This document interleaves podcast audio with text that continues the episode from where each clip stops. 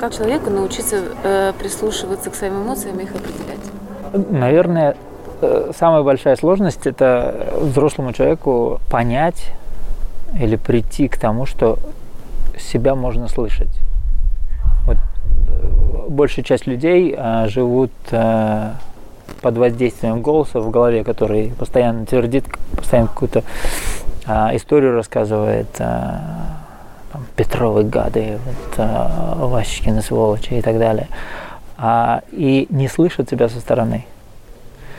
А, и, наверное, первый самый а, шаг к эмоциональному развитию возникает, когда человек вдруг первый раз себя слышит со стороны и а, задумывается о том, что либо нет, так нельзя, или это же не я, а что это вообще я себе говорю. И тогда, наверное, может человек начать а, работать над тем, чтобы какую-то другую себе историю рассказывать, как-то вот сопротивляться а, этому голосу. А потом уже а, через там два-три этапа прийти к тому, что а у меня есть эмоции, а эти эмоции а, мною еще и как-то управляют, а, а оказывается я могу их преодолевать и сам собой управлять.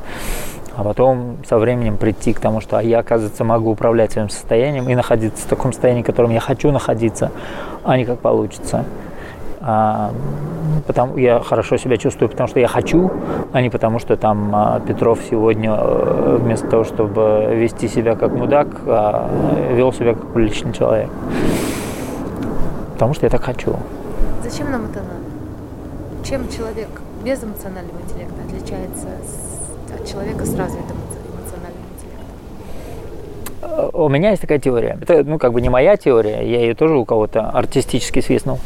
Но э, мы принимаем решение, используя э, какую-то энергию. Вот чтобы нам э, физически двигаться, нам надо есть. А, иначе просто нет э, сил. Э, и точно так же в принятии решений а стоит человек 12 часов а, ночи перед холодильником и жрет какую-то гадость, он не глупый человек, он не а, слабый человек, он просто человек, который к концу дня истощил эту энергию уже не может, не в состоянии принимать решения. Он истощенный человек. Сидит человек перед а, телевизором на диване, смотрит сериал какой-то, 3-4 часа, а, пришел в 6 или 7 часов с работы, сел на диван, включил телевизор, а, и до 12, до часу, до двух ночи. Это не глупый человек, не а, дурак, просто истощенный человек. Как он истощается? Мы истощаем эту энергию тем, что мы продолжительное время испытываем негативные эмоции. Они реально а, на физиологическом уровне, а, они вырабатывают, под их воздействием у нас вырабатывается адреналин, кортизол, эпинефрин, норэпинефрин, и это все токсины, которые негативно влияет на наши органы. Сама эмоция, вот изначальный всплеск эмоций длится всего 6 секунд. А потом это уже история, которую мы себе прокручиваем в голове и поддерживаем себя вот в этом состоянии. В состоянии злости, или в состоянии страха, или в состоянии какой-то вины, стыда и так далее. А, и все это время а, у нас в кровь поступают эти токсины. А это на физиологическом уровне. А на уровне эмоциональном мы злимся, мы мечемся внутри, а, и этим истощаем эту энергию.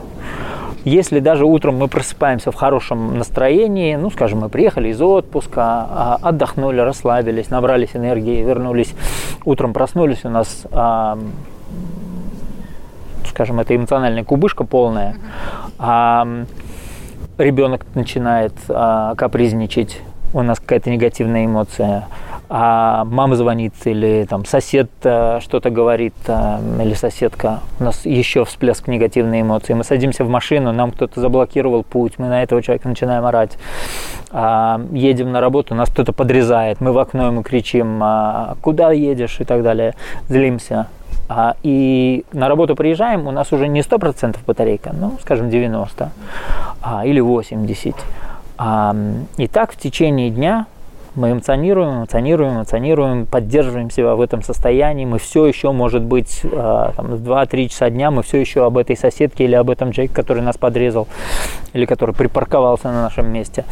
И поддерживаем себе вот это состояние, а батарейка, она, заряд батарейки падает и падает и падает и падает. И мы приезжаем домой, и у нас этого заряда просто недостаточно, чтобы с любимыми людьми провести время хорошо, качественно.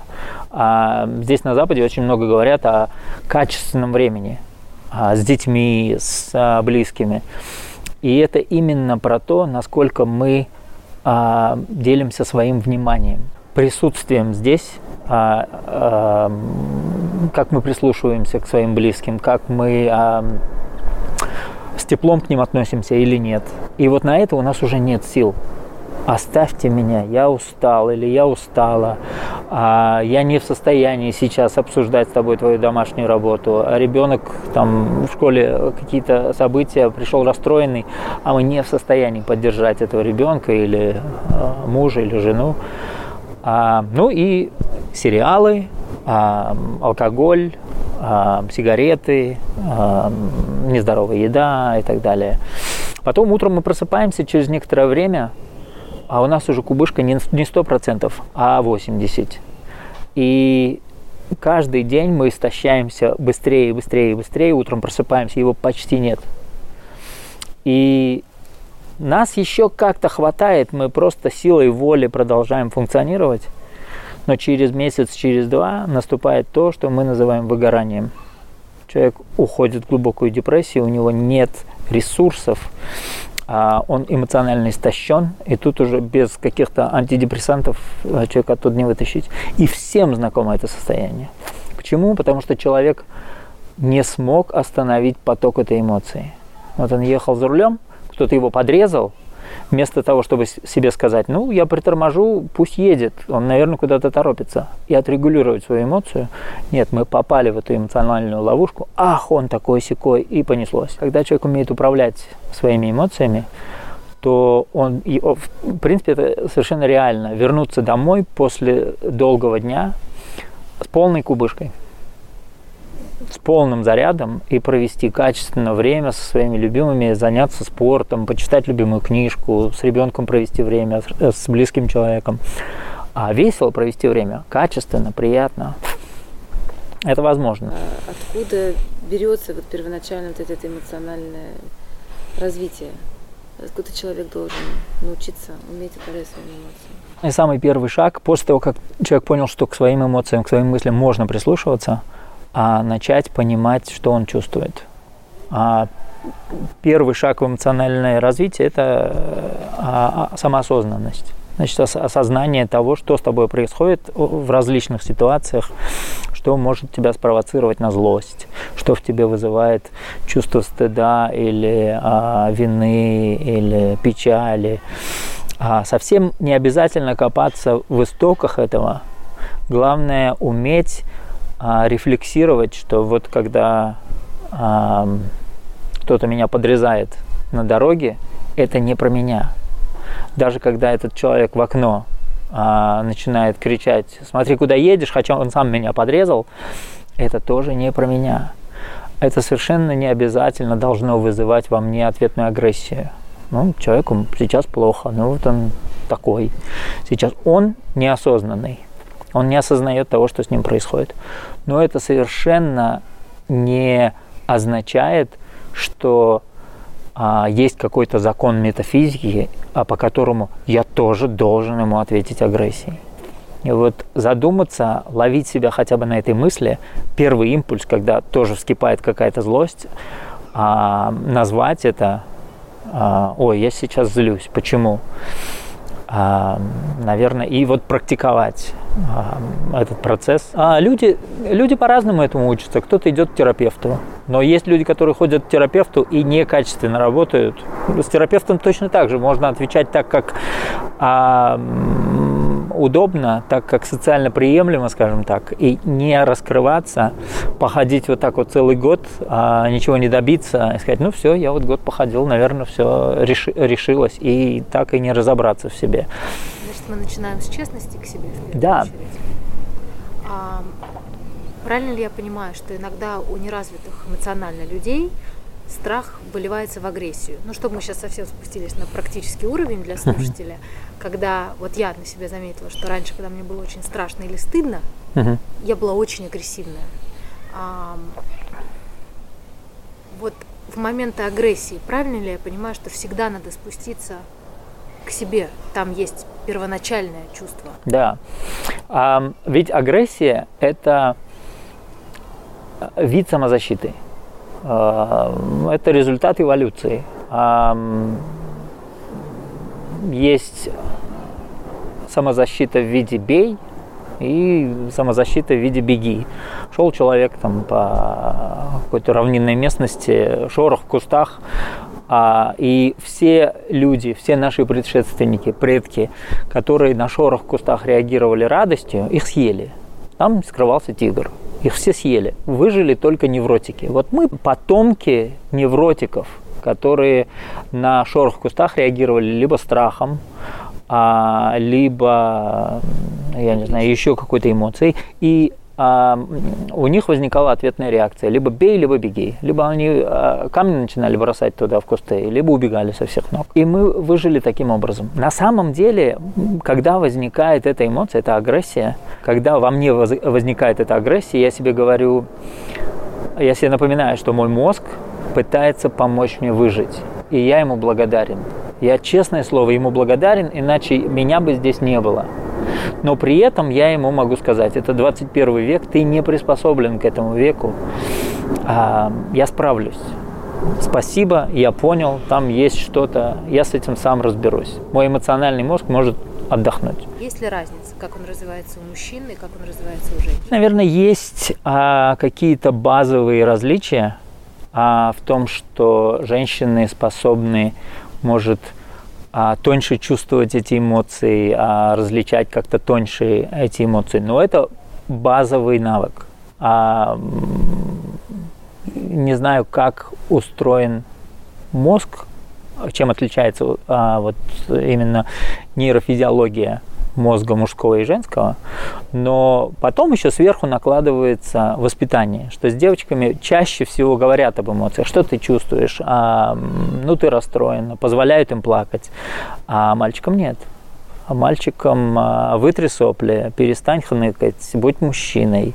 А, и нас учат справляться с эмоциями методом подавления. И что самое интересное, здесь у меня тоже своя теория, что если у нас, скажем, сенсор эмоциональный способен чувствовать различные эмоции, ну, по шкале, скажем, от 0 до 100, да, то когда мы подавляем, подавляем, подавляем, подавляем, подавляем, наш сенсор притупляется. И когда эмоция возникает, а, поднимается там до уровня 5, 10, 15, 20, мы ее не чувствуем. У нас есть какое-то ощущение дискомфорта, но мы не умеем различать, что это такое. Это страх, стыд, печаль, а, гнев, что это.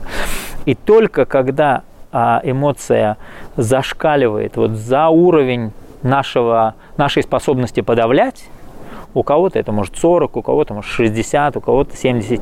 Она начинает прорываться наружу, но она уже зашла за уровень нашей способности подавлять.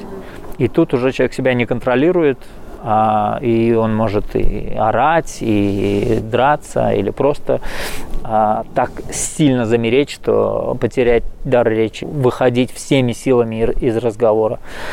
Вплоть до руку прикладства. Вплоть до ну, чего угодно восточный менталитет, когда мальчиков воспитывают в большей строгости, а, в меньшем принятии себя, когда стыдно, ну вот такие девочки на эмоции.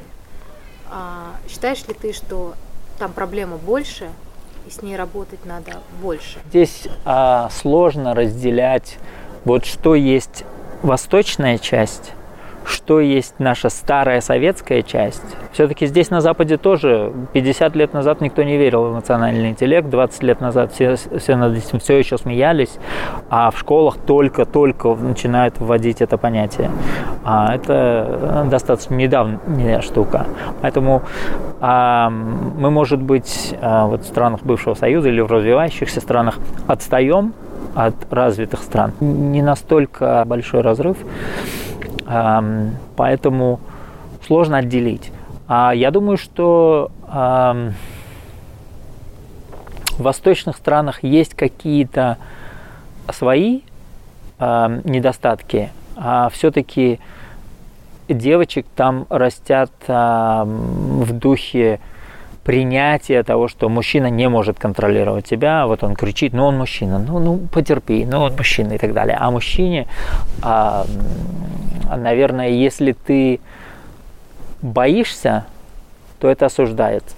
Но если ты в гневе, то может быть это, ну, ну ладно, ну мальчик, ну успокойся, ну, ну ничего страшного. Поэтому реакция бей, наверное, поощряется, а, но реакция беги или замри осуждается, но это все еще реакция. Мы не говорим об эмоциях изначальных. Поэтому вот тот человек, который шел мимо кустов а, и услышал шорох, он сначала испугался и потом уже проявил гнев, стал бросать туда камни. Вот э, реакция «бей» – это гнев. А, но при этом есть еще и а, ситуации, когда мы испытываем базовую эмоцию гнев, а, и они отличаются. Иногда мы а, сначала что-то начинается с базовой эмоции гнев, потом у нас возникает реакция бей, этот гнев усиливается, к нему уже примешалась реакция. Их частенько сложно бывает отличить друг от друга. А на работе, когда я с руководителями разговариваю, ведь руководитель это тот человек, который прорвался, добивался каких-то целей, а не сдавался. А, и чаще всего эти люди с а, склонностью к базовой реакции «бей». Они начинают продавливать, давить авторитетом или горлом. И когда у них спрашиваешь, ну что ты сейчас чувствуешь? они говорят э, гнев, раздражение. И там очень сложно э, помочь им э, копнуть глубже, потому что 90% случаев они говорят, я испытываю гнев. Но чаще всего это реакция и за ней скрывается страх, э, что ты не справишься с какой-то задачей, или ощущение вины, что ты э, не сделал что-то вовремя, или пропустил какой-то отчет. Но вот туда докопаться, в этом признаться очень сложно бывает. Эта женщина уже оказалась э, в семейной жизни, ну, например, возьмем там среднестатистическую такую небольшую национальность, они угу. обычно ярче видны. И она уже живет с человеком, которому, у которого реакция либо спокойная, либо угу. совсем уже гнев.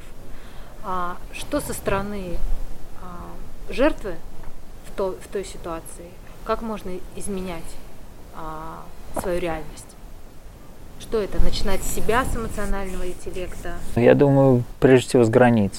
Она дает себе право а, на то, чтобы на нее не кричали. Ведь у нее есть право на то, чтобы на нее не кричали, на нее не поднимали руку, а ее не осуждали, не обесценивали. У нее есть это право. Она дает себе это право. А, мне кажется, вот к тому, что восточных девочек воспитывают без этого права. Мужчина прав, а муж прав. Это как бы и девочек подавляет, и а, мальчики от этого распоясываются. Вот. Эта девочка должна дать себе право, поверить в то, что у нее это право есть, очертить как-то границы. Если а, не получается, а, то очертить границы физически, а, уйти а, некоторое время жить отдельно а, и разговаривать а, где-то на нейтральной территории у терапевта или с каким-то нейтрально настроенным другом или человеком, который может послужить медиатором таким.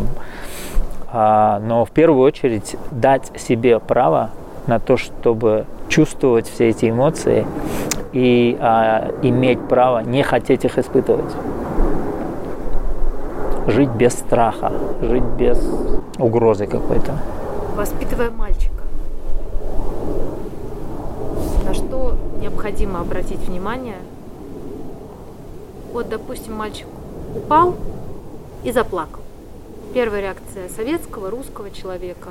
Ну что ты как девочка плачешь? Да. А, можем ли поговорить, какие последствия потом будут у мальчика и как правильно реагировать на такие вещи? А, ну, как советский мальчик, я вам могу сказать, что ты начнешь подавлять эти эмоции, ты начнешь тоже как мальчик не чувствовать права на то, чтобы чувствовать себя расстроенным, испуганным. И начнешь подавлять эти состояния. Но при этом этот ребенок, он понимает, что что-то не так, а что в этом состоянии, в этой ситуации есть дискомфорт. Особенно, когда это делают близкие люди, люди, которым ты вроде бы должен иметь возможность доверять, которые должны о тебе заботиться. А они вот так вот обесценивают твои чувства, подавляют твои чувства, и что-то не так. И человек растет с этой а, тревогой, с этой а, с этим дискомфортом. При этом вот происходит а, притупление этих сенсоров. Человек не может вовремя отследить свое состояние. Во-вторых, происходит а, такая неграмотность эмоциональная, потому что мы не умеем называть наши эмоции. А, у меня был интересный а, случай, когда а, я с клиентом, а, вот явно было, что его что-то прям сильно беспокоит. А, и я ему задавал вопросы, я говорю, ты за что переживаешь? Говорит, да не переживаю я ни за что. Почему? Потому что мужчина не переживает. А, ну хорошо, ты не переживаешь, а за что-то ну, явно у тебя есть какая-то тревога. Нет у меня никакой тревоги. Он не может себе признаться в какой-то эмоции. А мне пришлось найти какое-то нейтральное слово, ну хорошо, ты, наверное, чем-то расстроен. Я ничем не расстроен. Окей, ну, наверное, ты в чем-то разочаровался. Да, наверное, я разочаровался. Окей, вот с этим можно работать. Потому что нейтральное слово, мужчина может быть разочарованным. Он не может быть расстроенным, потому что это слабость. Он не может быть встревоженным, это слабость. Ну, разочарованным может быть. Окей, что тебя разочаровало? И тогда уже мы, мы смогли раскрутить и докуда-то докопаться. Но даже слова подобрать, обозначить то, что я сейчас испытываю, это а, очень важный навык, который мы теряем еще в детстве. Ну, не приобретаем в детстве. Нас учат, как считать, но как обозначать свои внутренние состояния, мы э, не учимся. Считаешь ли ты, что эмоциональный интеллект – это качество, которое будет скоро важнее, даже качество. Оно уже важнее, мне кажется. Оно уже важнее. Почему важен этот сенсор? Потому что а, а, мы а, лет 8 назад делали проект с агентством, которое занимается а, дизайном физических объектов. Они делали дизайн внутренностей Боинга. Они придумали, а вот вы не задумывались, почему у большинства тюбиков с зубной пастой крышка откручивается, а у а, Колгейта она так от, отворачивается, отщелкивается? Почему? Потому что так удобнее. Да. Потому что когда у тебя в одной руке щетка, в другой а, тюбик, очень трудно э, закручивать, особенно если ты выдавил пасту, ты начинаешь закручивать, у тебя паста падает. Кто-то должен был обратить внимание на этот тонкий момент и придумать такой дизайн. И вот эти ребята, они придумали это. Почему? Потому что, а, чтобы это придумать, чтобы обратить внимание на этот нюанс, надо чувствовать происходящее нюансно. Вот здесь мне некомфортно, я держу щетку, тюбик, вроде бы ничего, я могу закручивать, но я выдавил пасту, и я уже не могу закручивать, потому что паста сейчас упадет. На этот нюанс кто-то обратил внимание и придумал такой дизайн. Вот весь мир, который нас окружает, кто-то придумал телефоны, кроссовки, а вот эти вот новые кроссовки, которые сверху покрыты тканью, а не кожей. У них удобно ходить, они реально легкие, мягкие. Кто-то же до этого додумался. Это был человек, который прислушался к своему внутреннему состоянию в момент работы с этим объектом. Вот весь этот дизайн, все это придумывание, оно исходит оттуда, что человеку должно быть, во-первых, комфортно внутренне, а у него сенсор этот должен быть развит – и он должен в этот момент обратить на это внимание и сказать, вот здесь вот я переживаю, что мне паста упадет. Мы живем в 21 веке. Все может быть гораздо удобнее. Но даже это не важно. Я считаю, что в каждом человеке сидит а, более или менее одинаковый мозг который можно развить до состояния того, чтобы человек придумал свой следующий Facebook, свой следующий iPhone. Что мешает? В первую очередь это отсутствие эмоциональной грамотности неумение определять и называть свои эмоции, и отсутствие эмоционального интеллекта. А, узнавать в себе эти эмоции, управлять этими эмоциями. А, ну, пример с этим тюбиком – это человек узнал в себе эмоцию, правильно ее обозначил и правильно ее использовал. А, и что самое интересное, мы называем эти эмоции негативными.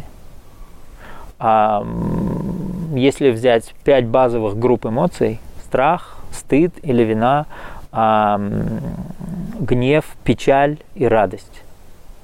А нормальный человек, первая реакция это, о, а почему четыре негативные, одна позитивная? Нет, все, кто радовался, их съели.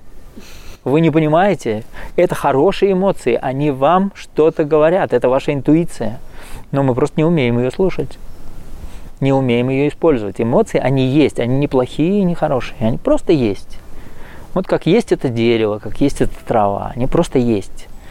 А, как мы на них реагируем, как мы их интерпретируем в голове, а, вот это уже другой разговор. Нас э, как воспитывают, что мужчина это опора.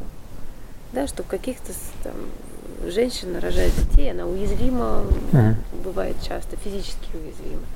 И мужчина в этот момент должен быть сильнее, даже может и физически сильнее, и эмоционально сильнее. При этом мы хотим, чтобы мужчина осознавал эмоции, был чувствительным. Как между собой уживаются вот эти моменты? Чисто с физиологической точки зрения. А женщины рожали во время Великой Отечественной войны. Совершенно без мужчин, под бомбежками, в страшных условиях. Да, и выживали. А женщины рожают а, за полярным кругом. Вот у племен эскимо они рожают практически в снегу. А, физиологически мы в состоянии перенести а, очень многое. Ну и животные, например.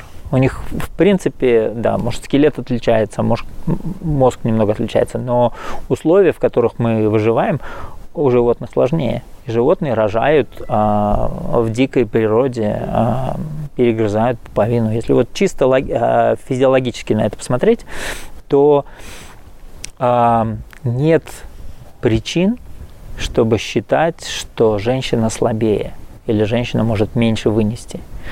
Просто в человеческом обществе мы э, создали такой миф, потому что он нам позволяет считать, что мужчина э, сильнее, что а, он имеет право где-то распоряжаться, где-то принимать решения. Ну, плюс у этого есть еще, конечно, своя историческая база. Все-таки а буквально там 200 лет назад мы друг друга колбасили битами, а, мечами рубили, а, и, наверное, была какая-то экономическая зависимость. Мужчина обладал более сильной мускулатурой и скелетом, и мог просто отобрать кусок хлеба, отобрать где-то у кого-то кров и пищу, и тогда в такой среде женщина выживала как могла приспосабливаясь к такому миру, где мужчина действительно может э, отобрать, убить э, и так далее. Но это был всего лишь, если брать вот 65 миллионов лет а, с тех пор, как с последнего ледникового периода жизнь зародилась, а, там какие-то 2000 лет или какие-то 8 тысяч лет, в которые существует человеческая цивилизация, это ну, ничто.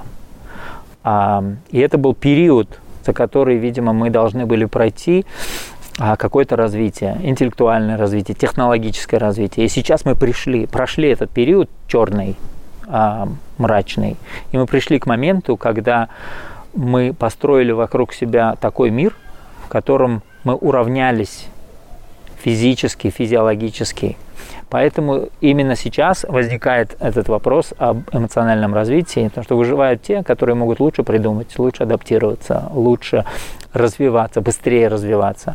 Это все-таки про адаптацию. Mm-hmm. Вот. А когда идет речь об адаптации, мы равны. У нас а, интеллектуальный мозг одинаковый, эмоциональный мозг одинаковый, физиологический. Мы можем ну, более-менее.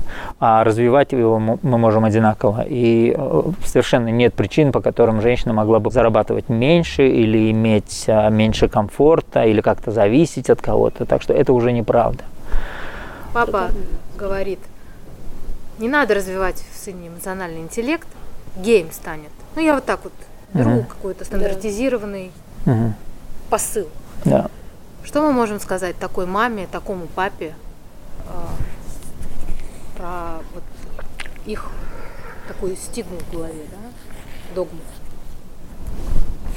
Ну, наверное, можно ответить а, по-разному. Находясь здесь, на Западе, наверное, первая реакция, которая приходит а, на ум, это ну а если станет, тогда что? Во-первых, человек не станет. Человек в какой-то момент, там, в подростковом возрасте, а, начиная понимать себя, он вдруг понимает, что у него вот такие предпочтения. А, ну и вдруг он это в себе обнаружил. И что? Он же не стал а, от этого хуже человеком. Тим Кук, который CEO Apple, он тоже гей.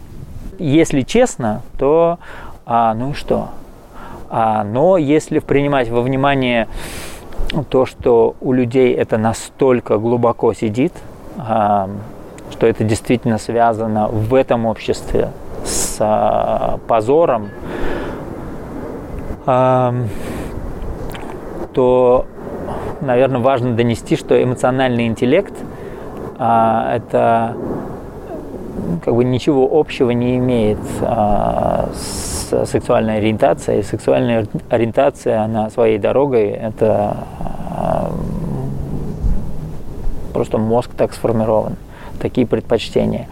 А, я не гей. А, я очень люблю свою жену. И а, мы очень любим своих детей. При этом у нас есть способность а, общаться искренне. А мне кажется, эмоциональный интеллект это в первую очередь про искренность, про умение быть самим собой. А эти люди, которые называют а, а, эмоциональный интеллект а, путем к э, гомосексуализму, чаще всего они живут вот в том эмоционально истощенном состоянии, в состоянии постоянной какой-то тревоги, постоянной опасности и не могут себе позволить искренне общаться со своими детьми. Контакта со своими детьми у них нет, контакта у мужа с женой нет. Оттуда и агрессия, оттуда и рукоприкладство, оттуда и, в принципе, это же неуважительные отношения друг к другу. Они друг друга терпят. Они живут и друг друга терпят. И самое страшное, что в какой-то момент когда жизнь уже перевалила там за 40, за 50, за 60, в какой-то момент некоторые из них садятся и думают, а ведь вот так жизнь прошла. Я всю жизнь боялся чего-то или боялась. Я всю жизнь прожила в состоянии постоянной какой-то угрозы, тревоги. И так никуда и не выехала, ничего не попробовала, ничего не увидела. А вот кроме вот этих вот четырех квадратных метров кухни. И это, это просто разрывает сердце. Настолько печально, что люди с огромным потенциалом а, принимают каждодневные решения по жизни а, из страха. И этим ограничивают свою жизнь, сужая ее, доводят ее вот до вот этих четырех квадратных метров. Это их весь мир. А мир гораздо шире. Гораздо шире, чем вот эти все люди, которые сидят у нас в голове со своими установками. Оттуда же вопросы у таких людей, что подумают люди. Конечно. А эти люди у них сидят в голове. И каждый раз, когда эта мама а, смотрит на своего сына, который сидит и плачет, она хочет его пожалеть. Но у нее в голове звучит голос какой-то соседки или какого-то соседа, или дяди, или тети, или папы, или мамы, или дедушки. А, и этот голос вызывает в ней страх, страх осуждения. Ведь когда на заре эволюции мы жили племенами, и самое ужасное, что могло произойти, это то, что нас бы изгнали из племени. Мы бы просто не выжили. Поэтому тысячами лет этот страх формировался. Не дай Бог меня осудят, не примут, и, а, и я окажусь вне племени, и я умру. Это было равнозначно.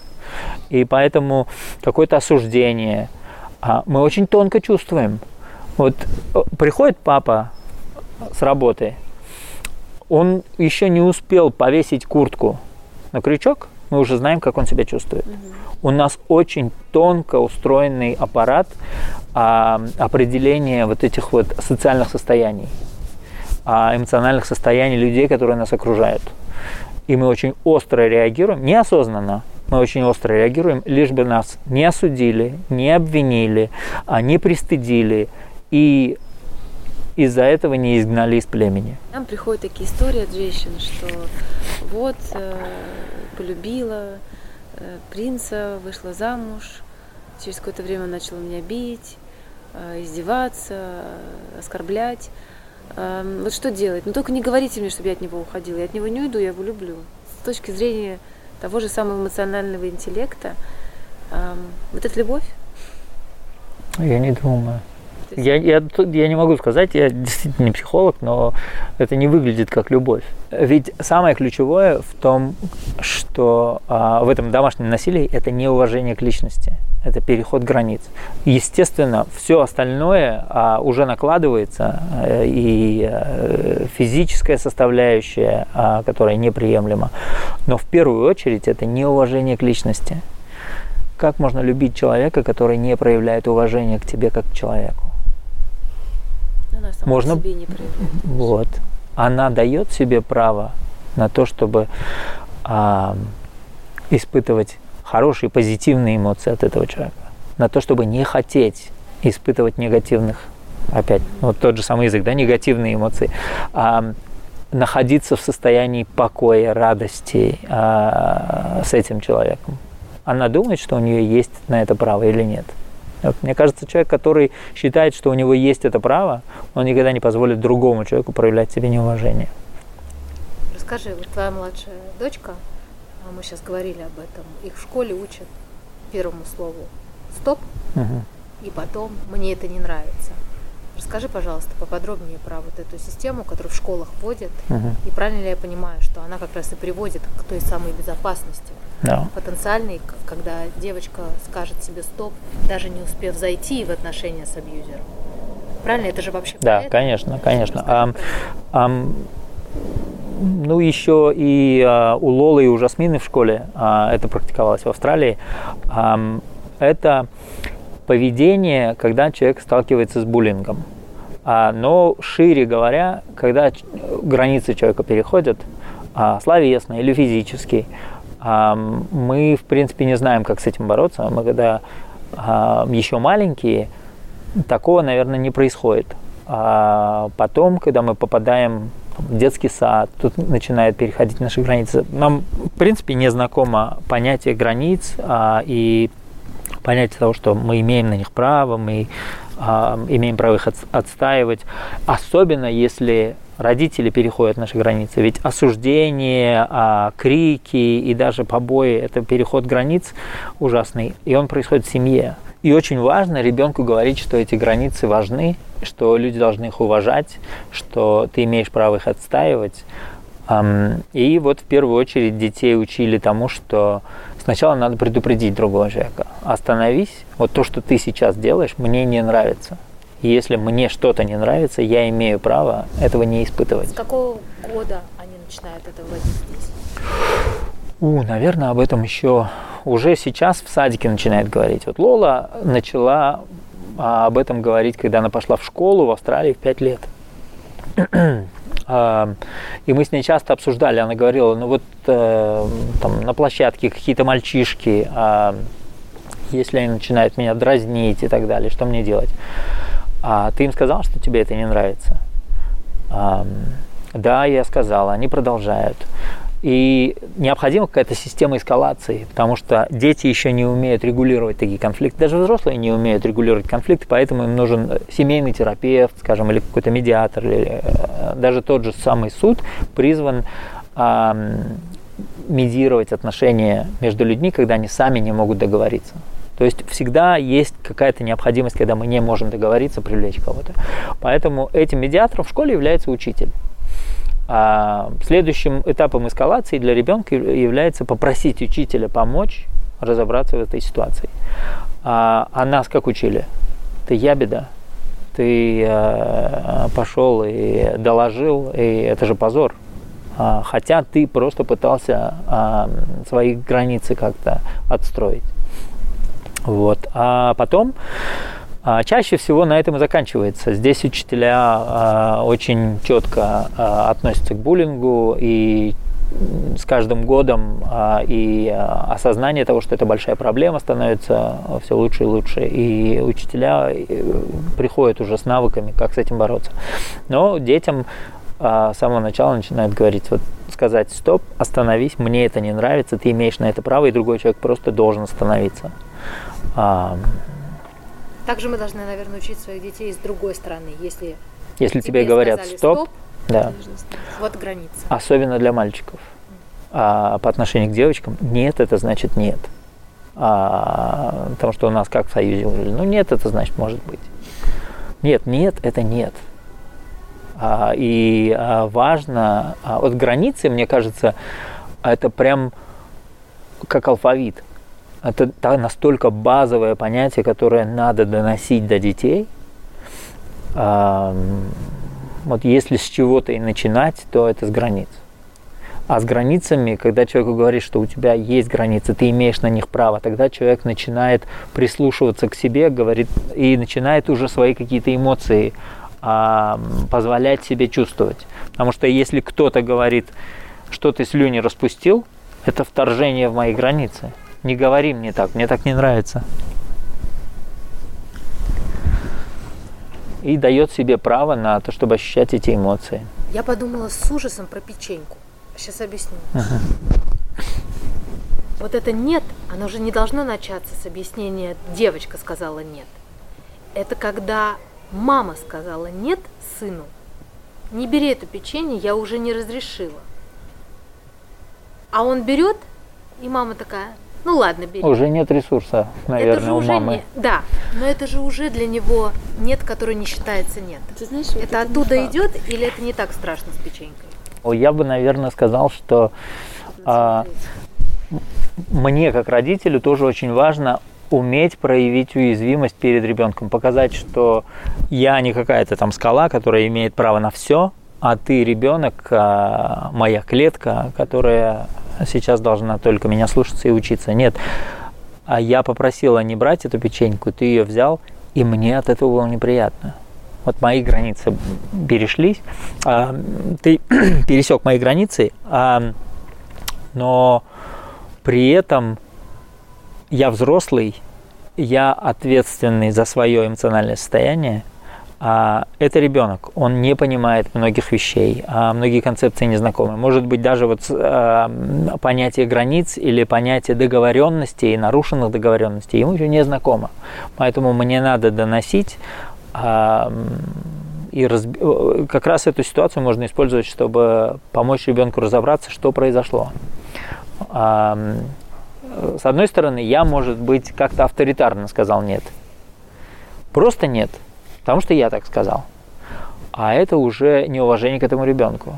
А если я объяснил, ну вот а, ты уже одну поел, а эти я приготовил, потому что к нам приходят гости, и, или там мы печем эти печенья, чтобы отнести в школу, вот у тебя там 12 товарищей, вот у меня 12 печений а, осталось, давай мы их в школу отнесем.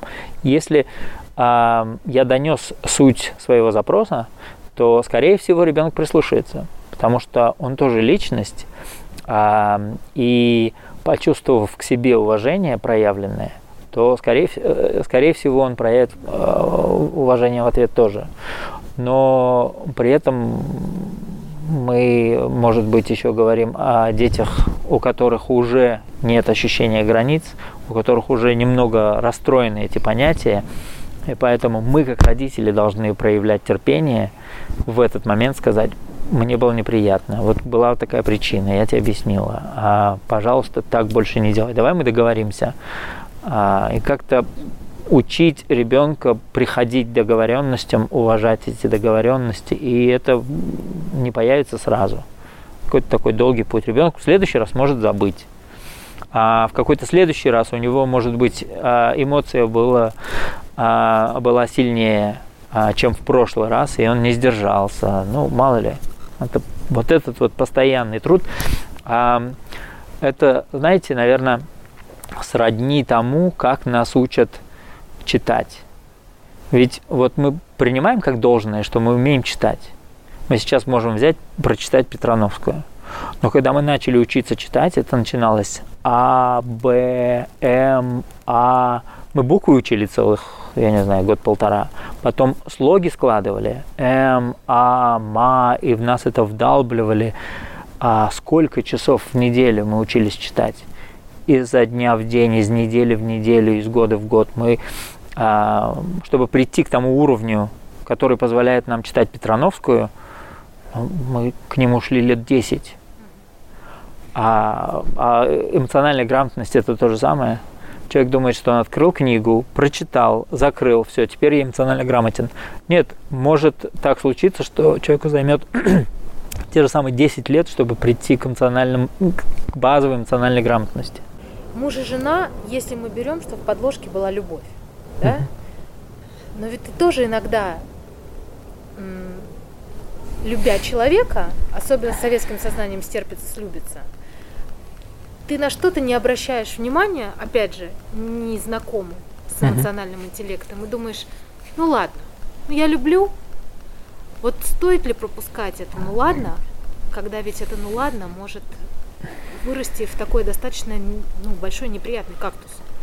И тогда уже эскалируется конфликт, а тогда может быть и развод, да? Вот mm-hmm. чтобы в счастливой семье, которая по любви сошлась, не произошло развода. Какую роль играет эмоциональный интеллект и как правильно выстраивать границы, которые у нас у всех есть? бытовые границы, да, вот чтобы в бытовуху угу. не свалиться. Даже в счастливых семьях, наверное, могут свалиться. Ну, потому что перераспределение ролей, да, ты хочешь. Ну, как да? будто, знаешь, образно там, тебя что-то бесит очень сильно. Угу. Ты не можешь это сказать, потому что сам еще не понимаешь, что угу. до конца угу. здесь. А, вот как, вот это, да, вечный вопрос, как, как быть счастливым и сохранить счастье? Потому что счастье, оно же с него начинается, любовь, все угу. такое яркое, красивое, но потом да. же будет жизнь. А, вот здесь, наверное, несколько вопросов а, сложились. Первый, наверное, про любовь. А, я где-то прочитал такую удивительную, на мой взгляд, мысль, что любовь это не состояние, любовь это выбор. И мы делаем этот выбор каждый раз, каждый день, каждую минуту, каждый раз, когда мы разговариваем с человеком, мы делаем выбор в пользу а, любви или нет. А когда мы просыпаемся утром, ложимся спать, звоним друг другу или не звоним друг другу, мы делаем выбор в пользу любви или нет. И как бы ожидать, что мы стопроцентно, всегда будем этот делать выбор а в пользу любви, наверное, нельзя. Потому что в какой-то момент я сделаю выбор в пользу потупить телевизор, вместо того, чтобы еще раз позвонить жене. Особенно, когда я в командировке, выжатый как лимон после а, а, физически тяжелого дня а, или эмоционально тяжелого дня. Мы все люди. А, чтобы сесть, либо почитать книжку, либо ну, в пользу себя сделать выбор. А это тоже окей. А, но любовь это выбор. Это не какое-то состояние. А во-вторых, наверное, а, любовь в динамике, то вот мы полюбили, нам было там 20 с чем-то лет, а ведь прошло 5 лет, я, может быть, прочитал книжку об эмоциональном интеллекте, а она нет, или наоборот. Или я прочитал книжку, я не знаю, там еще о чем-то, а, и куда-то у меня мысли ушли. Теперь эта идея, она как инфекция, в хорошем смысле, она меня меняет – она вторглась мне в мозг, и теперь я немного другой человек, я немного по-другому смотрю на мир. Она все еще вот таким образом смотрит на мир. Или она что-то другое прочитала, и, может быть, она начала развиваться в какую-то другую сторону. Мы постоянно меняющиеся люди. А, и чтобы продолжать делать выбор в пользу вот того человека, который тоже постоянно меняется, надо понимать, куда этот человек меняется. И куда ты сам меняешься. А для этого надо просто э, делиться, интересоваться, понимать, что это за человек, и принимать факт того, что это не тот самый человек, который, может быть, даже вчера уснул с тобой в постели. Вот мы оба лежали вечером, читали свои книжки, потом выключили свет, утром проснулись, эти мысли как-то нас, наше сознание переродили. Мы не те же самые люди но мы об этом не поговорили, и теперь этот немного другой чужой человек рядом со мной, а я, у меня ожидания те же самые. А и это уже неверно. И это уже моя ошибка. Потому что я не знаю, куда развивается этот человек. Чтобы делиться, чтобы обсуждать, а, наверное, в первую очередь надо строить эту привычку, говорить друг с другом а, делиться какими-то мыслями. Иногда бывает, прочитаешь какую-то мысль, а, я тут недавно читал книгу интересную о, о психоделиках. И э, когда в первый раз такое читаешь, когда мы оба из Советского Союза, где наркотики это прям ужас-ужас, а тут чисто научная книжка о том, как эти психоделики влияют на наш мозг и так далее. А если бы я поделился этой мыслью с какими-то определенными друзьями, они бы в ужасе мне сказали, ты что, ты теперь наркоманом стал. И э, я очень рад, что мы можем с Наташей обсуждать какие-то, ну, в принципе, любые, наверное, вопросы. Э, иногда посмеяться над этим, иногда э, закопаться в какой-то вопрос, э, но при этом понимать, куда этот человек развивается, что он думает, что из себя представляет. Счастье, мне кажется, это вот одна из этих инфекций, которую нам э, привили – и а, теперь мы все живем в каком-то непонятном постоянном поиске счастья. И непонятно, что это такое, это счастье. А, мне кажется, гораздо разумнее пытаться прийти а, к развитию своему, когда ты находишься в состоянии покоя и радости – когда ты умеешь восстанавливать свой эмоциональный ресурс. Когда ты действительно можешь, когда люди могут друг другу быть эмоциональной опорой. Нам всем иногда бывает плохо. Мы все иногда встречаемся с какой-то вот следующей штукой, которая нас сильно триггерит, которая э, что-то вызывает вот оттуда из детства тяжелое. А, и в этот момент важно, чтобы близкий человек проявил эмпатию, поддержал. Неважно, муж, муж или жена, э, а для этого этот человек должен восстановить свой ресурс, находиться в состоянии покоя и поддержать другого человека. Вот способность находиться в состоянии покоя и радости, мне кажется, гораздо важнее, а, чем какое-то непонятное, иллюзорное, эфемерное счастье. Я хотела как раз спросить, как поддерживает партнера в кризисной ситуации.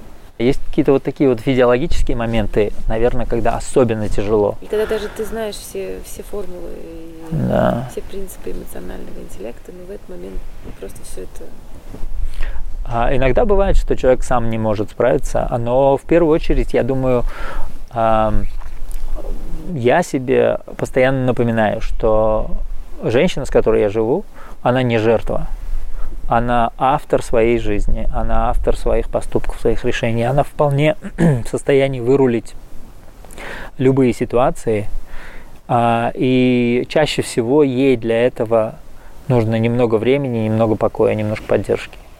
А поэтому, когда, а, по-моему, недавно Наташа писала на тему эмпатии и псевдоэмпатии – когда люди приходят и начинают пытаться решить твою проблему. Это не эмпатия.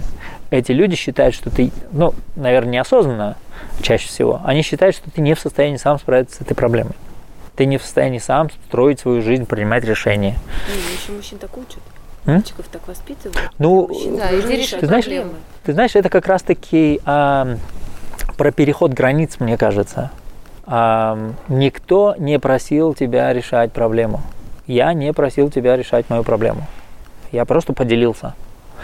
А другой человек начинает решать проблему, потому что а, вот находиться в этом состоянии, когда ты видишь проблему, у другого человека проблема, а, и при этом не лезть и не решать ее, в нас вызывает тревожность.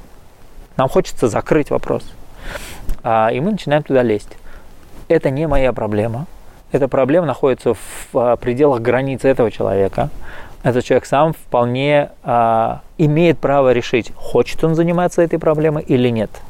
А, у нас был, а, была какая-то такая ну, маленькая, наверное, история, но неплохой пример. А, Наташа варила что-то девочкам, макароны, что ли, что-то такое. И у нее возник какой-то а, кто-то ей то ли позвонил, то ли что-то там еще а, возникло. Она выключила газ и пошла заниматься этой проблемой. Я тоже куда-то торопился, бежал. И у меня возникла мысль в этот момент, что эти макароны, скорее всего, придется выкинуть, потому что они, она их только туда бросила, они были не готовы. Я сейчас пытаюсь детали вспомнить. И я было ринулся а, эти макароны спасать. Наташа сказала, слушай, а вот там то, что ты сейчас шел делать, это важнее. С макаронами я сам, сама разберусь. А, не страшно. Ну, выкинем и выкинем. Ничего такого. А, давай вот этими вещами. И тут меня, действительно до меня дошло, что эти макароны не моя проблема. Она за них отвечает. Она вполне в состоянии а, приготовить и этот ужин, и эти макароны. Она так решила.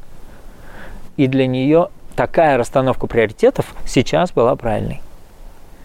Но вот хоть ты тресни, самое важное в этот момент принять решение этого человека. Дать этому человеку право на то, чтобы принять вот такое решение. А, захотела она всю кастрюлю выкинуть вместе с этими макаронами. Она имеет на это право.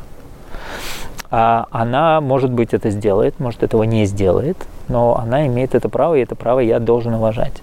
Поэтому, когда человеку плохо, мы, в принципе, наверное, в первую очередь должны себе напоминать, что это тот самый человек, который, там, может, три месяца назад где-то проявил силу, там, шесть месяцев назад где-то еще проявил силу, там, какую-то сложную ситуацию разлил, там, год назад еще там что-то. Это тот же самый человек э, физиологический, и э, она и с этим тоже справится.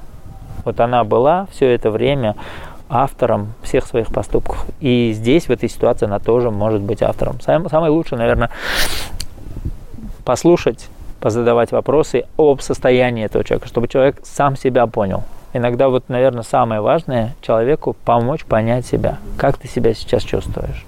А чем это вызвано? И не бросаться спасать этого человека, а предложить помощь не говорить, знаешь, что тебе надо сделать, или давай я вот это сделаю, а чем я тебе могу помочь. Узкая мечта. Найду олигарха, угу. желательно, чтобы он уже был, конечно, богатый сразу, что мне с ним угу. тюкаться, по метро ездить. Угу. А, чтобы сразу богатый, я молодая и красивая. И этого достаточно. Угу. Вон в Инстаграме сколько угу. их угу. на Бентли ездит. Хочу такой же быть, мужика хочу. Угу. А потом смотрит на женщин, жену Билла Гейтса, а, Мак, Марка Цукерберга и говорит, не, ну непонятно. Страшная какая-то. Угу. А вот такая красивая. Угу. Вот это, в основном я это вижу от русских девочек. Угу. Что это? Где, про, где прокол? Где, что это? Ой, я не знаю. Сейчас страшно что-то говорить в ответ на такой вопрос. А субъективное мнение, мне кажется, что эти девушки не верят в то, что они что-то из себя представляют интеллектуально или что они могут добиться чего-то в жизни значимого. А, и это печально. А, э, эти а, девушки молодые, красивые, они не только молодые и красивые, у них есть и мозг, и способность развивать его, и способность развивать его интеллектуально и эмоционально. А, просто в детстве, наверное, а, слишком часто все вокруг говорили, вот, вот Саша, он далеко пойдет, а Анечка, она у нас красивая. Но она так и выросла, считая, что она далеко не пойдет, она просто красивая. А, либо ни разу в жизни не попробовала а, заниматься чем-то, что ей приносило радость. Вот реально радость. когда у тебя не получается, а ты все равно кайфуешь. А, и это тоже очень печально. Это какой огромный человеческий ресурс, миллионы людей, а, которые так и не почувствуют радость от того, чтобы вот как-то самовыразиться. Но при этом есть еще, по-моему, еще со времен Аристотеля есть а, а, понятие, а, сейчас попытаюсь вспомнить, а, наверное, гедонистическое качество жизни, а это ну, наслаждение жизнью именно с физической точки зрения. А, и тогда же они определяли, а, по-моему, это называлось иудомоника. А, это наслаждение жизнью от самовыражения, от того, что человек полностью а, раскрывает свой потенциал, полностью а, саморазвивается, самораскрывается через созидание, созидание чего-то и развитие себя. И а, опять же, вот то, что мы а, говорили чуть ранее, экономический строй а, и экономическая зависимость резко поменялись. Сейчас 15-летний мальчишка с телефоном где-нибудь на Бали подключен к миру лучше, чем президент, Америка, президент Америки в 80-е. Вот у него больше доступ вообще ко всему и он может, э, в принципе, деньги зарабатывать, а, находясь где угодно. А, главное был бы этот задор, эта радость от того, что ты вот в чем-то копаешься, что-то создаешь, что-то делаешь. Каждый может найти это и построить себе глубокую, счастливую а, жизнь, в том числе наполненную комфортом и э, комфортом именно в том определении, которое каждый для себя имеет. Кто-то хочет ездить, человек может ездить, а кто-то хочет э, красивые вещи, человек может покупать себе красивые вещи. Это все уже доступно и возможно. Главное человеку захотеть себя развивать. А это девушка, которая выйдет за олигарха, олигарх, который женится на 18 или 20-летней девочке, красивой, которому там, 60 лет, если это не искренняя любовь между ними, чаще всего это не искренняя любовь, он будет к ней относиться как к вещи, как к покупке, как к своему Бентли, который можно поменять. А у этого Бентли нет своих чувств, нет своих мыслей. А, и в какой-то момент она это почувствует. Она же тоже тонко устроенный аппарат, который чувствует эмоциональное состояние окружающих и нарушение своих границ и эта история долго не продлится. И это приведет к каким-то антидепрессантам, алкоголю, наркотикам. Потому что в такой жизни жить тяжело. Про измену спросим. Ну, это большая часть женщин. Ну, это, да. а, это большой вопрос. Самый примитивный вопрос, который нам задавали во слухе. Верите ли вы, что есть мужчины, которые не изменяют? А у меня есть такой вопрос – связано ли это тоже с развитием национального интеллекта? Угу. Ну, когда мужчина может себе ответить на вопрос, да? И вообще можем мы про это как-то поговорить? Я понимаю, что это может быть даже не чуть-чуть не в теме, но... Не, мне кажется, это как раз тоже, тоже оттуда, да. Но это просто самая больная точка угу. большинства женщин. Ну, да. Это, да, Они да. это либо видели у себя в жизни, ну, по крайней мере, в топиках, рядом. вот в мамских всяких чатах, да. есть там такой чат мамис, каждый второй аноним, они, иногда приходят анонимные вопросы, они хотят, чтобы каждый, ну даже не второй, а первый, это девочки узнала, девочки, что делать, девочки подозреваю, ну то есть это uh-huh. прям, да. А, ну, отношения между двумя людьми, а, мне кажется, а,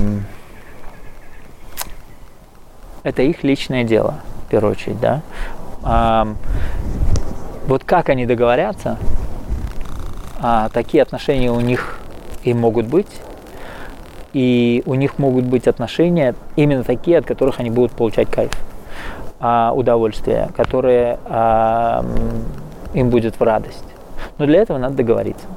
Вот э, есть... Э, ладно, не будем уходить э, от э, какой-то стандартной формулы.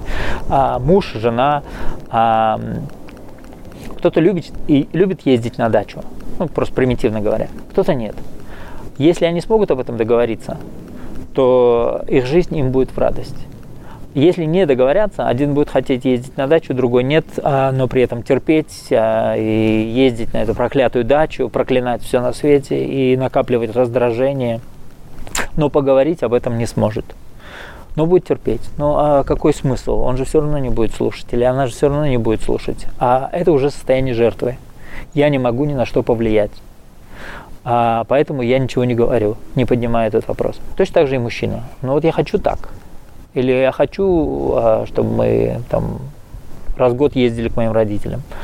Но э, мою жену не заставишь, а у нее отношения с моими родителями плохие, а, и я с ней не смогу договориться, не смогу донести, поэтому, а, черт с ним, и накапливается уже какое-то раздражение, раскол какой-то в отношениях. Но это какие-то вот такие бытовые мелочи. А даже часто приводят пример, с какого конца выдавливают тюбик зубной пастой. У людей такие проблемы возникают, потому что не могут договориться. Не поднимает вопрос с одной стороны, потому что находится в какой-то такой состоянии жертвы, в каком-то состоянии жертвы.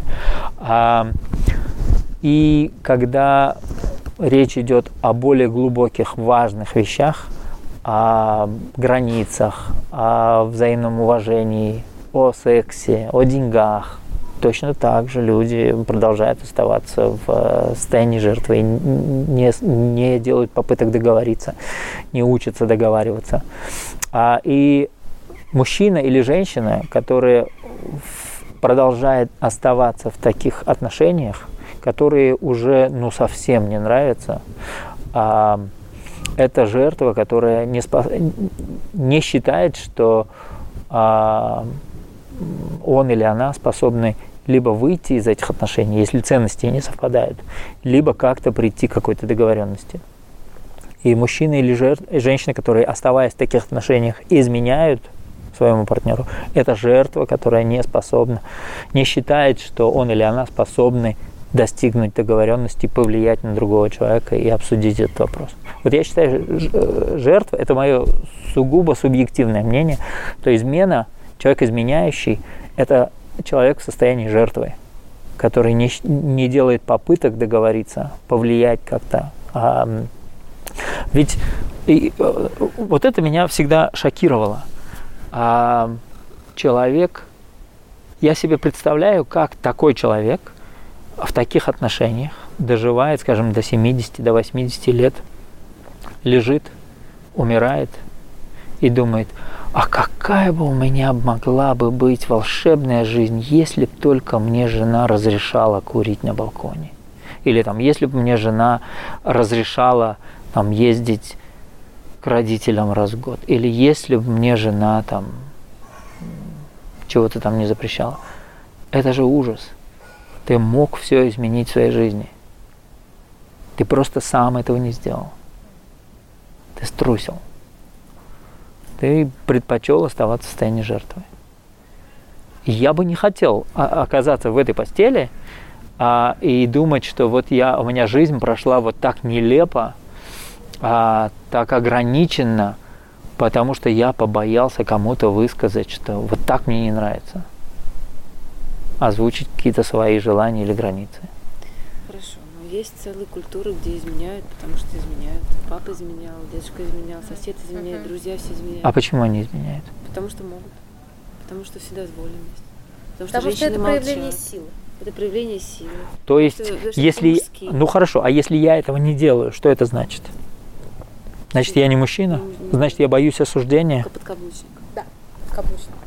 Я боюсь осуждения. Осуждение Я жертва, которая не способна принимать свои решения. Вот если я сделаю так, вот они все меня будут осуждать.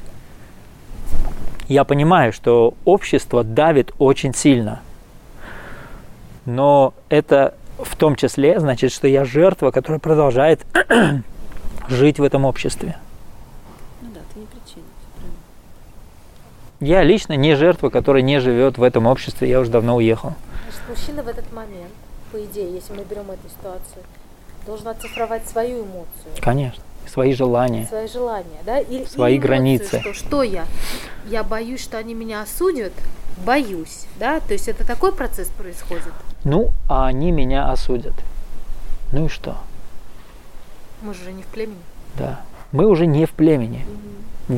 Мы живем в стране, вот взять Россию 200 миллионов человек. Я могу, а племя в среднем это 150 человек, не больше. Уж сколько племен существует в этой стране, я точно найду себе племя, которое мне больше подходит. Уж точно найду себе племя, которое мне подходит. У подростков это а, ужасная боль, потому что вот в своем классе, в своей школе они считают, что вот это племя, оно реально, если оно меня сейчас исключит, моя жизнь закончится. Да, Они не понимают, еще не способны оценить. У них просто другого племени еще не было фактически. Это первое осознанное племя.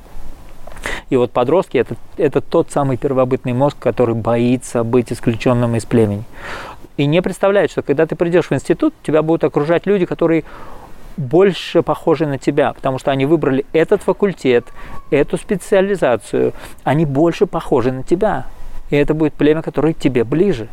А когда ты придешь в какую-то а, компанию, где, ну, а, которая будет тебе ближе по корпоративной культуре, если ты осознанно сделаешь этот выбор, ты вольешься в племя людей, которые одержимы какой-то целью, которой, которой ты тоже горишь. И это будет племя, которое еще больше тебе подходит. Это уже не первобытный век, а мы можем выжить. Ну, то есть, если школьнику тяжело в классе, и родители это заметят, то перевести ребенка в другую школу это выход будет если прям так сильно тяжело. Вот э, ты знаешь, это очень интересный вопрос, а, как прийти к а, эмоциональной осознанности, да? Да. А, мне хочется верить, с одной стороны, что мож, человек может, не проходя какую-то сильную экзистенциальную боль, прийти к а, истокам осознанности, начать над собой работать. Но пока что я не видел а, людей, которые пришли бы к осознанности, просто работая над собой. Чаще всего эт- эти люди, э, э, которые пережили где-то смерть в семье или болезнь какую-то, или а, человек подошел прям а, близко к состоянию суицида, или прошел через суицид и выжил. Это человек, который прожил какое-то потрясение, какую-то сильную эмоцию, прожил ее, проработал ее и оказался по ту другую сторону туннеля. И это ему дало ощущение того, что а ведь даже вот такое тяжелое состояние, оно заканчивается, и я в состоянии с ним справиться. И это дает толчок к саморазвитию. От легче отталкиваться. Да. Это, это физи... Нам просто надо научиться, наверное, в будущем, правильно, в 21 веке, не до дна доходить, чтобы Да. толкнуться, а посередине раньше. глубины начать Да. себя толкать наверх. Если есть такая возможность, помогать этому подростку в первую очередь осознавать, кто он или она есть, в чем их уникальность, которую мы ценим, любим, уважаем. Мы часто Лоле говорим, что у нее просто безумное чувство юмора, ощущение стиля, а, а, и а, да ничего страшного, а, и а, вот эта осознанность и своих эмоций, и тонкое ощущение эмоций окружающих ее людей. В ней это прям очень сильно а, развито, ну, как-то вот естественным образом. И что это ей придает свою уникальность. Поэтому она и способна творить какие-то вещи и а, писать как-то так здорово, тонко, с юмором. А это ей помогает понять, а кто же она есть на самом деле. И не пытаться курить или одеваться каким-то определенным образом, чтобы в этом племени сосуществовать, чтобы быть похожим а, или похожей на членов этого племени, А, потому что подросткам тяжело, они ищут себя в этот момент и не хотят, чтобы их осудили, изгнали, исключили. И при этом а, второе, наверное, что очень важно, с детства прививать ощущение границ, ощущение права на уважение их границ. И когда в этом племени люди начинают переходить их границы, они уже будут больше склонны к тому, чтобы их отстаивать а, больше в состоянии их отстаивать. Правда ли, что надо начинать с себя, если ты хочешь изменить мир вокруг? А с кого начинать? А,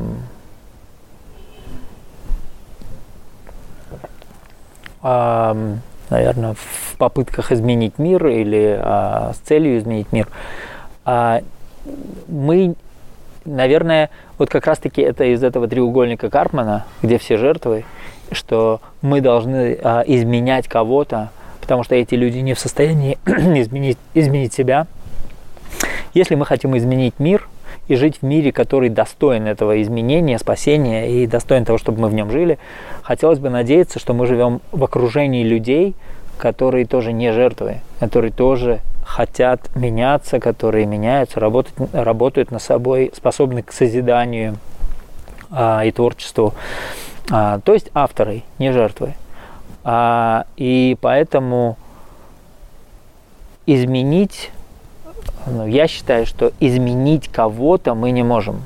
Если человек сам не захотел измениться, то он не изменится. Но вот хоть ты тресни, хоть разбей лоб об стену.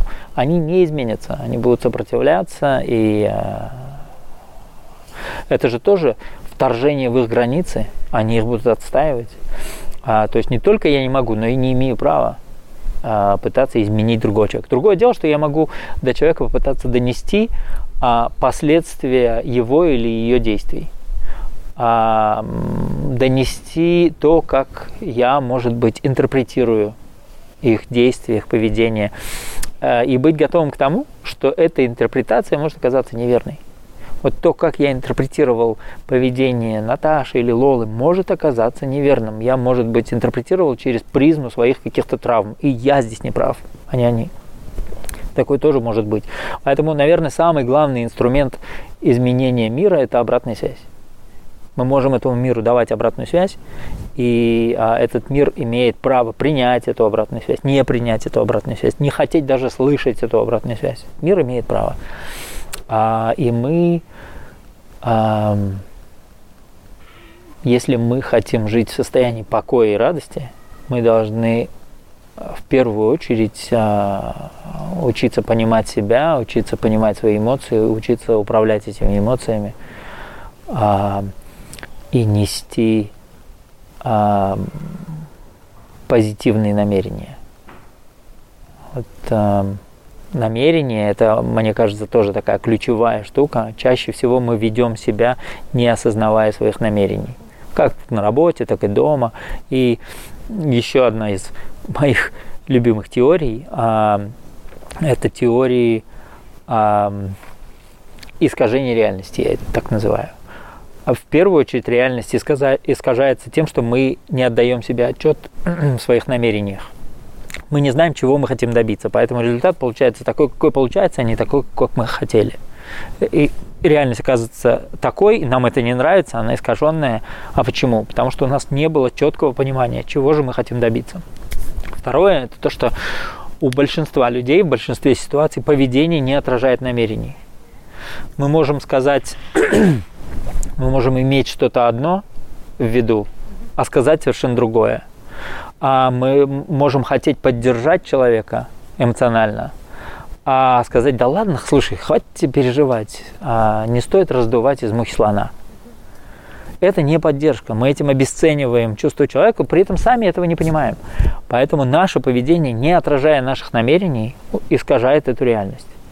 А потом все наши слова, жесты, интонация, а, доходят до другого человека вот таким вот беспроводным путем, но при этом они проходят через призму травм этого человека. Э, а, этот человек сам в себе несет э, кучу всяких а, травм. И, может быть, этому человеку всю жизнь говорили, да ты неуверенный или неуверенная в себе, ты размазня, из тебя никогда ничего не получится.